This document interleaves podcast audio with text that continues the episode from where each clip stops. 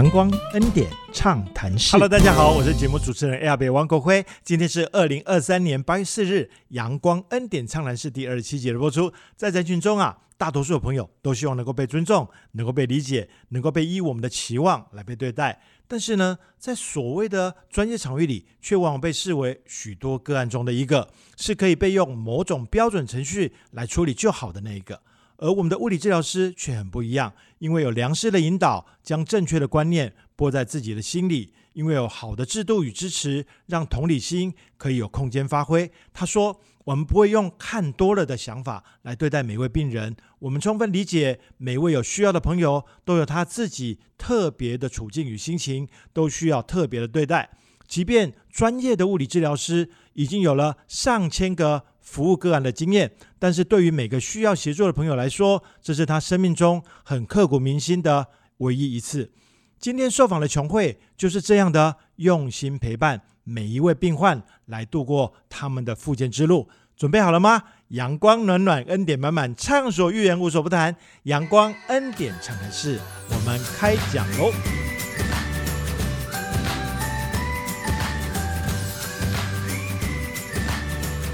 欢迎回到阳光恩典畅谈室啊！我们今天很开心，再度请到我们的啊梁娟院长以及琼慧啊，请他们两位呢先跟我们打个招呼吧。好，亲爱的朋友，大家平安，我是台东圣母院院长陈良娟。大家平安，我是琼慧，是台东圣母医院的物理治疗师。啊，上一集的节目谈的非常非常开心哦，谈了很多呃关于我们的附件啊、物理治疗方面的很多温馨的故事啊。过去啊，联合国他们为了要帮助非洲的人改善生活，他们啊定制了非常多的瓦斯炉，然后就送到非洲部落去。但是后来才发现他们基础建设不足啊，根本就没有瓦斯管线，所以那个专案后来就作废了。嗯，作废之后呢，他们提出了一个观念，叫做最适化科技，也不用太发达，也不用太先进。所以后来我们要发明一个东西叫火箭炉，把那个木材燃烧的效率提升的很高，其实就刚刚好符合。当地的需要是呃，我们上一个礼拜啊，我们在访谈里面谈到了很多事情啊，可能听众朋友会觉得哇，怎么就这样子就好了哦？哦，那拿一个勺子就好了。可是那个就是最适合那个当地环境的事情，但是我们尽可能的用最适合的方法带给当地的人，呃，改善他们的生活。嗯，接下来我们就谈到后来呃，物理治疗的这个领域啊，在医院里面就越来越稳定，对不对？嗯。后来。迎来了另外一位传奇的医师是吗？对，潘医师，潘英达医师。是是是。对，呃，复健科是讲最主要的主张，最核心的价值就是用最原始的，像。光啊、电啊、热啊，产生的一些能量，去协助病人做物理性的改变，好减轻他的疼痛，或者是达到一些功能上的恢复。这样，潘医师呢，他就是不同于其他正统西医教育出来的医师。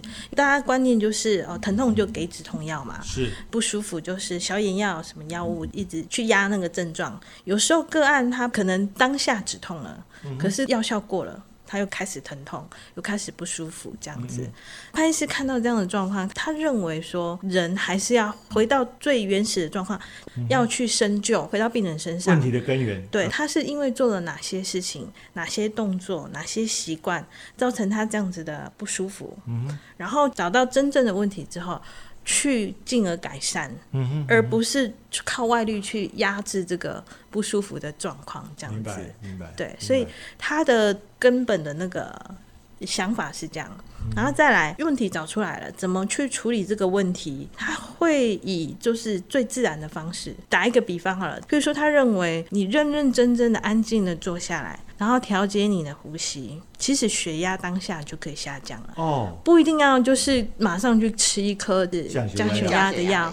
对对对，他其实他主张恢复到最自然的状态去看问题，然后去解决问题。我们的潘医师很特别，我记得他刚开始来就是林宇珍医师介绍他，说我一个好好朋友哈，潘医师要很认同我们医院的这个想法哈，他想到我们医院加入我们的行列。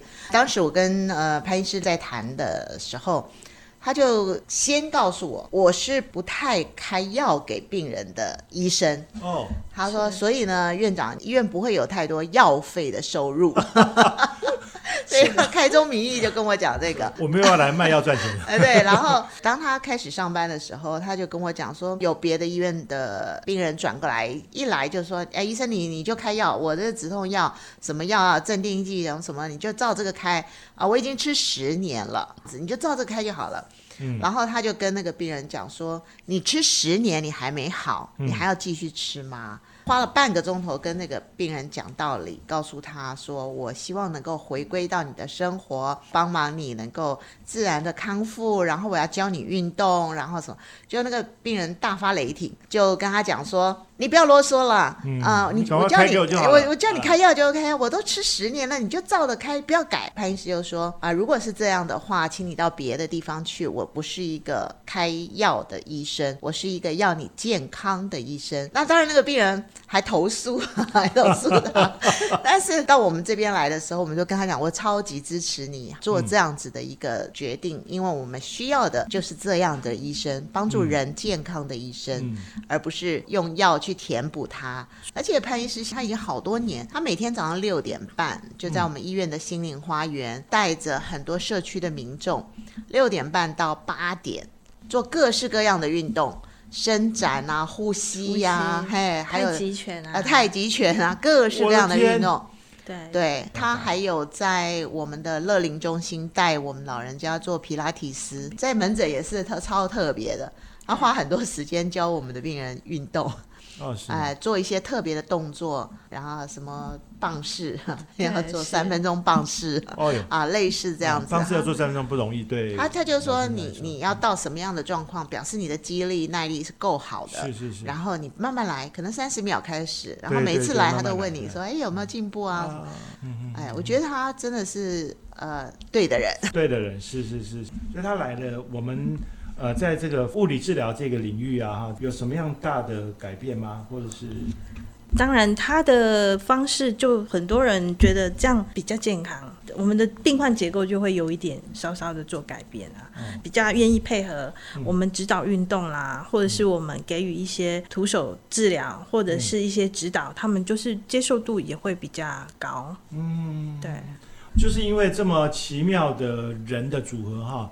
潘医师也好，或者全慧玲，啊，在跟医师共事的过程里面，我深刻的有感受到，大家是以病人的健康、病人的福祉为导向。然后听说现在我们的那个复健科的呃场所。已经看起来不太像医院了，是吧？呃，在实习师啊还没有来之前是蔡修女，然后做的是自闭症，然后脑性麻痹的这些啊，还有中风的病人比较多的这种复健，所以就是比较传统的这些仪器设备。实习师来了以后，他就把它做了一些整理，怎么讲？就像一个家一样那种感觉，是，对，但是是比较淳朴的家。那后来我们大概在二零一几年的时候，二零一二，二零一二。年啊，二零一二年的前一年，哎，对，那时候我们就请顺子做了一些整理啊。那因为医院做转型也比较稳定了，后来就顺子他也看不惯呃我们那么简朴的复健室哈，所以他就说我来帮你们设计一下。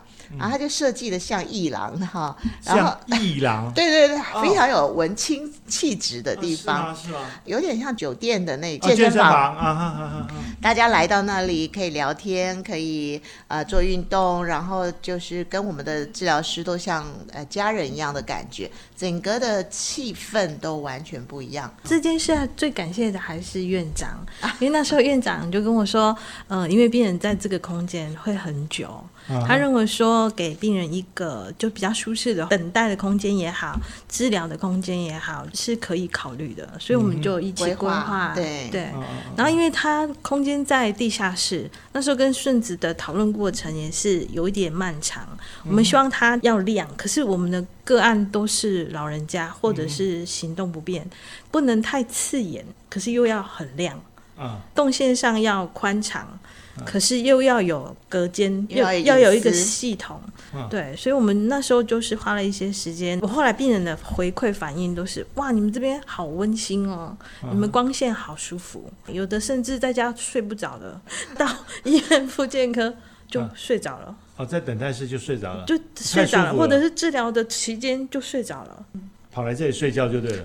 啊 我觉得这个这个让我想起来，就是其实真的是琼慧他们哈很细心，他知道病人在做治疗的时候，他们的期待跟他的困扰，比如说灯光啊，他躺在那边，那个灯光如果直接照到他的眼睛，他会不舒服。那灯光从哪一个角度照过来不会刺眼，然后又可以温暖。啊，明亮，然后又不像地下室的感觉，所以他们把每一个巨细靡遗的所有的东西，跟顺子非常有耐心的、长时间的慢慢去讲他们的需要、个案的需要、服务的动线，那顺子就会把它设计成美美的，然后又耐用的哈，然后又要便宜哈，又又没有钱嘛，所以要跟顺子谈完，然后顺子就开始坐在那里了，对不对？他又开始发呆了，坐了很久。他们做复健，然后就看到一个那个顺子就坐在那边发呆，看他们的动线、流程，然后怎么他样怎么们样。平平日的工作的动线，他看很久，嗯，顺子就是这样。我觉得那个院长找到顺子来，真是一个好棒的礼物。他愿意花时间是，泡进来，然后他常常告诉我，就是说，呃，院长，我们所设计的是要大家好用的，嗯不是好看而已，真正有帮助到人，他就开心了。所以他花很长的时间。有些人讲说，哟，你们台东的脚步怎么那么慢呐、哈，嗯怎么会一个事情，要磨那么久，磨那么久？那这个磨，我觉得是值得的，因为呃，很多的东西就慢慢看，慢慢去想。还有就是说，那个光线啊，不要闪烁的。嗯啊、有一些的地方的光是会闪烁。是是是是，对，那他还要特别去找那种的光，嗯对，不会让人不舒服的。哦，他们还有一个那个桌子、啊，他把它做成有一个线条的样子，是。啊然后上面铺瓷砖，有一张桌子，他们请木工做，桌面上面为了防滑，它是铺小的瓷砖，很小很小的瓷砖，当桌面。其实我们复健科是需要一个治疗平台，就可以在上面做一些手部的运动啊，只有这样的需求。可是那个顺子大哥他就是把它设计成像一个吧台，啊，好漂亮的吧台。然后防滑的设计呢，他就把很漂亮的瓷砖粘在桌子上，这样就整个平台非常的漂亮。我病人好爱在那个桌子上，然后我要去做那边做运动。呃，说实在，一般工人不太愿意这样去花时做。间去做，嗯因为你要一个一个小瓷砖慢慢拼凑起来，变成一幅美丽的画。有点马赛克那种，对，像马赛克的样，小小的那么小的要要拼，啊好漂亮的一个，很自然的。嗯所以我们不管呃，治疗师在那里也觉得心情愉快，嗯然后那个个案也好开心，都特别要求我要到桌子桌面上，我要去做，他们要拿东西呀、做做做任何的动作，他都觉得很喜欢那个环境。听众朋友，你有听过这种医院管理吗？哈，我真的根本觉得就进到一个呃平行时空了哈。就是大部分医院管理谈的事情是，我怎么样让呃病人的事情赶快处理完，然后呢，他能够赶快回去，然后我们呃能够因为这样子，话说是服务更多的病人哈。那从另外角度来看，就有更多的呃收入哈。但是这边在谈的事情是，我怎么样让呃营造一个空间，指标就是他好喜欢来这里，他甚至来到这边会睡着，这是什么医院管理？我 哦，好好难见到这样的一个状态。但是他活生生就是在台东的呃圣母医院里面这样子服务呃呃这里的乡亲，这个复健室吗？还是对，复复健室。复健室他服务哪一类的病人呢？就是什么样的状态的病人是到需要到这个地方来？因为我们是复健科医师，其实基本上只要有任何就是复健需要复健相关的问题，我们都是可以就是接接受收案的这样。然后因为目前我们潘医师这边的个案比较偏骨科方面问题居多，像一些疼痛啦、五十肩啦、腰酸背痛啊、腰酸背痛啦，好、甚至就是急性受伤，像扭伤嗯。啊、或者是呃撞伤，就像出车祸啊，或者是跌打损伤这样子。然后还有就是一般的手术后，不管是肩关节的、膝关节的术后的一些修复这一类的病人，我们比较多。哦嗯我们还有很特别的，就是我们在医院里头常看到，就是截肢穿义肢的病人，实习师的时候就开始有嘛哈，一直到现在，这些病人他要很长的一段复健的时间。哎，等一下可以再多讲一讲这个截肢的病人的，是吗？嗯，对我们有一群大众的病患就是截肢的个案，这样。我们从实习师实习的时候就跟花莲一家义肢公司有合作。这些听起来会是一个很精彩的故事。我们呃缓一下。我们听一下恩典美声之后，我们再让琼慧呢好好的畅所欲言，好吗？好的，好的。 모다닌 아따 모다닌 아따 모가일로돈 모가일로돈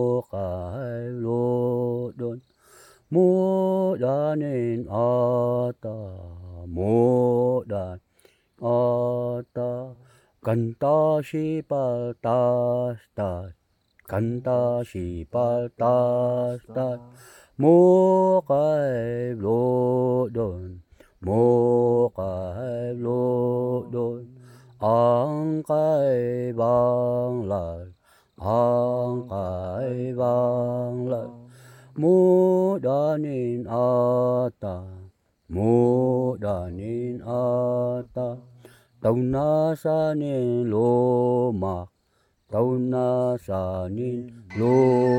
ma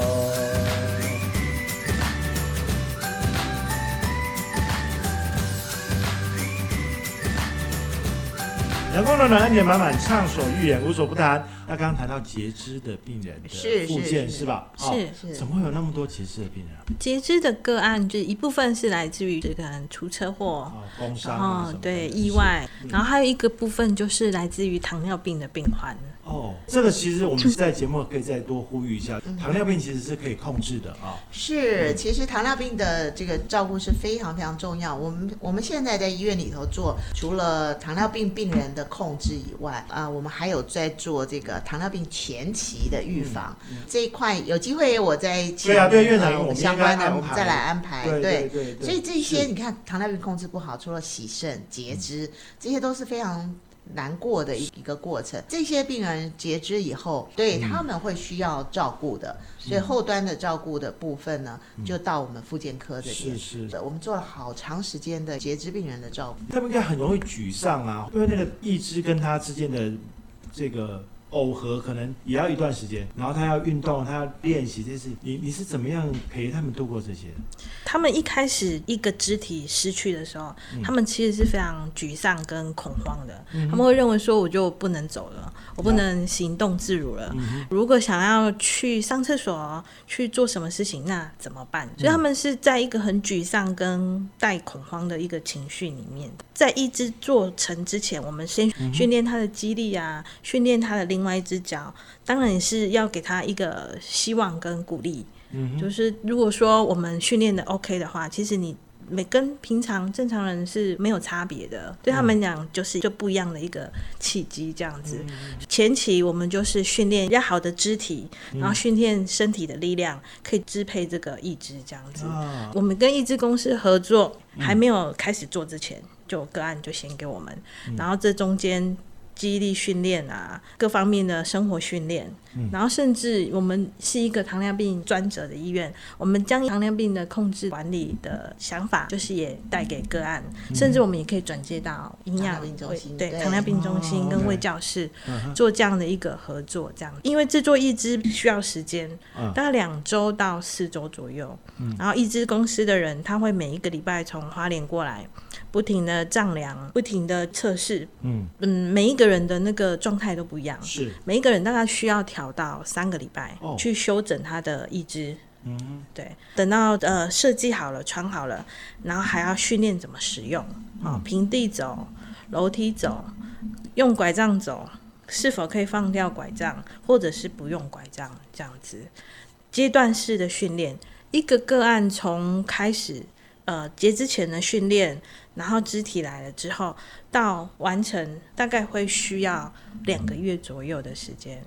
我我听了都会怕哈，有个案会对你发脾气的吗？难免会起，可是因为我们是专业人员，即便发脾气，就是需要一点耐心啦。因为毕竟失去一个肢体，确实是一个非常不太舒服的过程。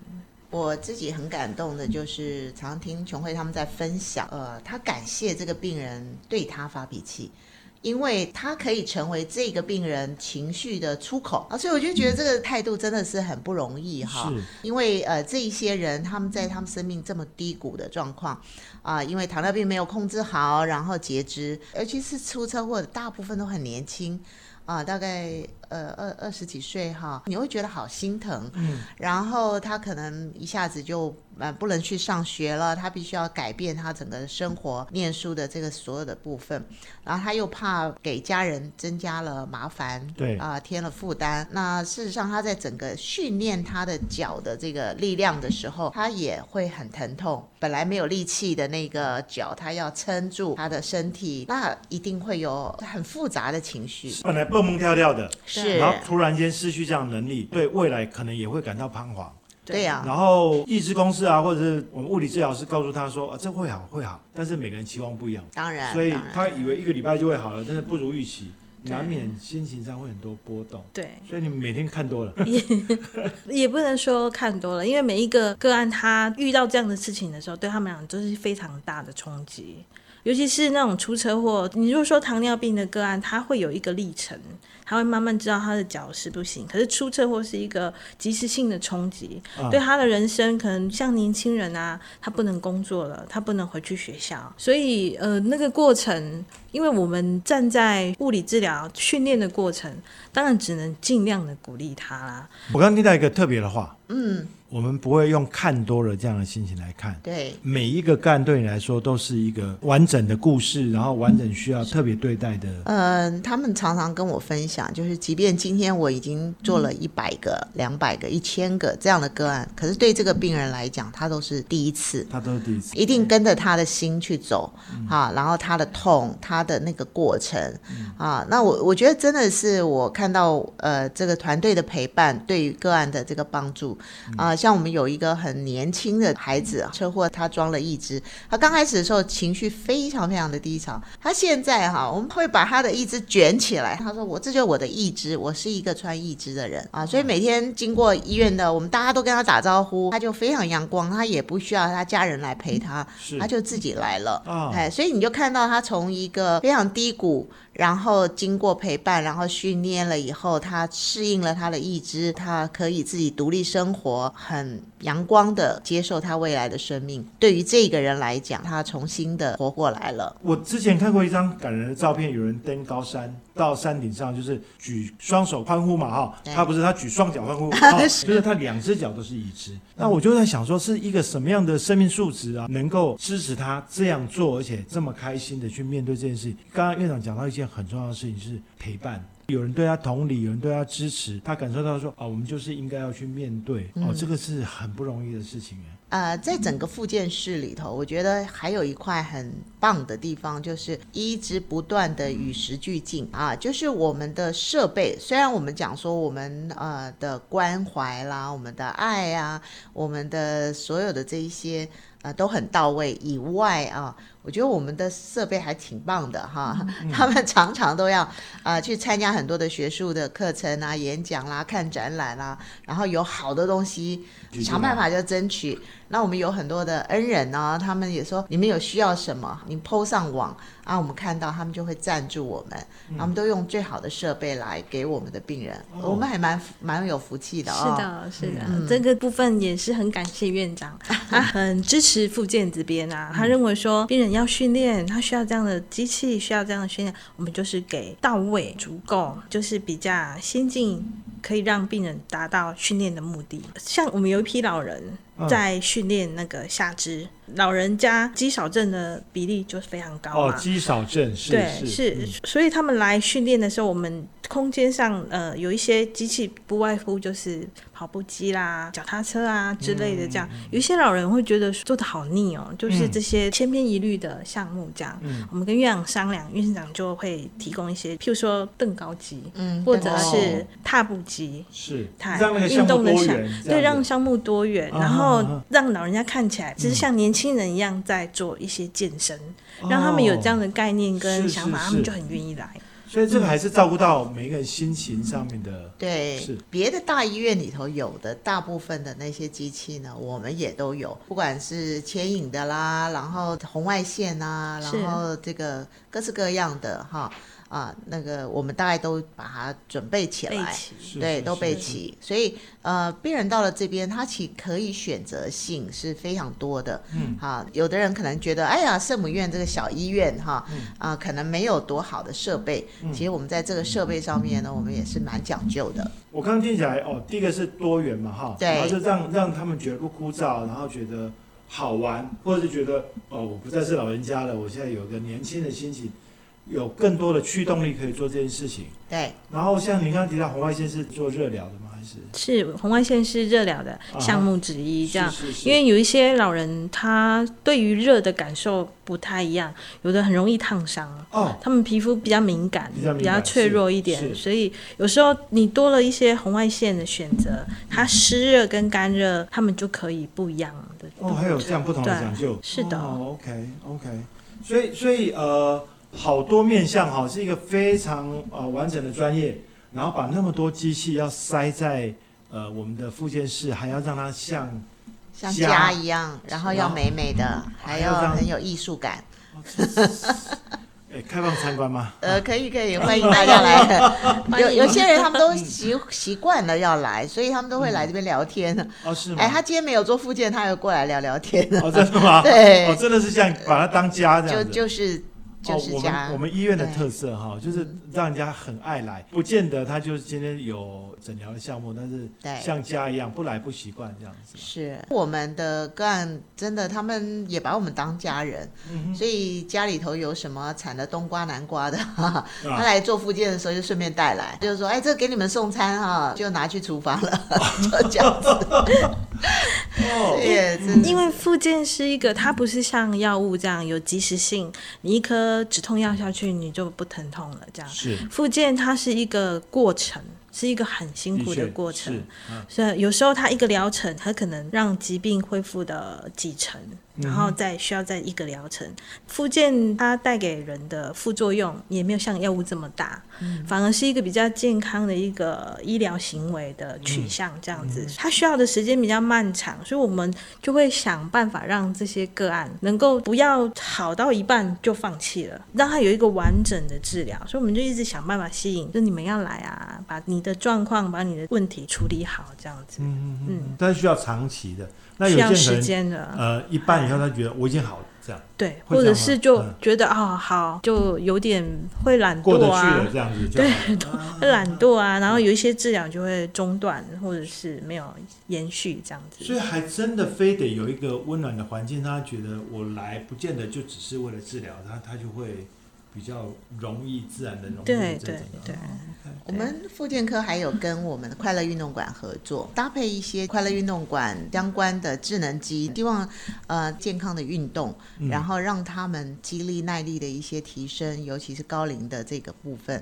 嗯我们所有的站点啊，或者是我们的这个课程哈，嗯我们的物理治疗师也会协助我们。哦，哎，所以你们现在也还是继续除了在呃医院里面提供服务以外，还是要到各据点去做宣导吗？还是呃没有到据点，对，没有到就是据点，到快乐运动馆来定快乐运点的服务。定点哦在快乐运动馆还是有定点的服务对项目在。对 OK，你这样子二十二年来，呃，在同一个岗位上面，你最大的心得是什么？我我的工作让我觉得身心都是很满意跟满足的，嗯我就觉得很开心。就是我当踏入这一行的时候，有一个很正确的一个起手式的教导，让我对于病人的观念或者是对待病人的方式有一个很正向的一个方向，这样。然后也很感谢院长的出现，院长对我们复健科的支持是很有力的 support 这样子。嗯我会觉得，嗯，如果说有什么心得，就是感激啊，感恩。嗯然后在在我复健，在我工作的领域上，又是有几位很好的长官、老板这样子。然后每次看到我的病人很健康的告诉我说，下一次不用来喽，我就都好了，我就觉得是非常大的满足跟开心这样子。嗯，哇，拍拍手，拍拍手。就 就这两个真的是要为你拍拍手。所以你刚刚说那个起手是有一位呃给你正确观念啊，然后很好的引领的导师是是实习师，就是实习师，对哦。然后接下来，你现在有一个很好的老板，就是潘医师。啊，还有很好的院长，还有很好的支持是院长在后面。所以院长，您看到这样子，从志工时代是。呃看这个业务，一直到现在，不管是软体也好，硬体也好，心理也好，都放进来。你怎么去看呃我们医院的呃这个物理治疗这个业务？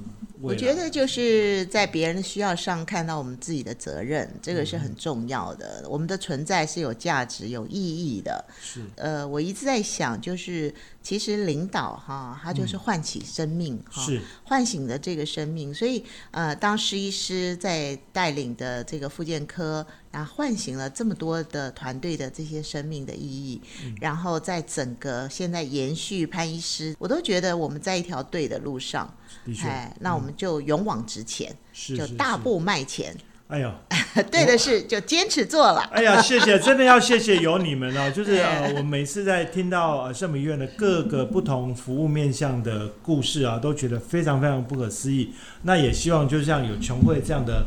呃，资深美少女哈，能够把呃医院的文化更固着的呃散播在我们同仁之间，让我们圣母医院的这个精神啊，可以继续的呃在台东为更多有需要人服务。是啊，那我们一起啦来期待我们下一次的阳光恩典畅谈室。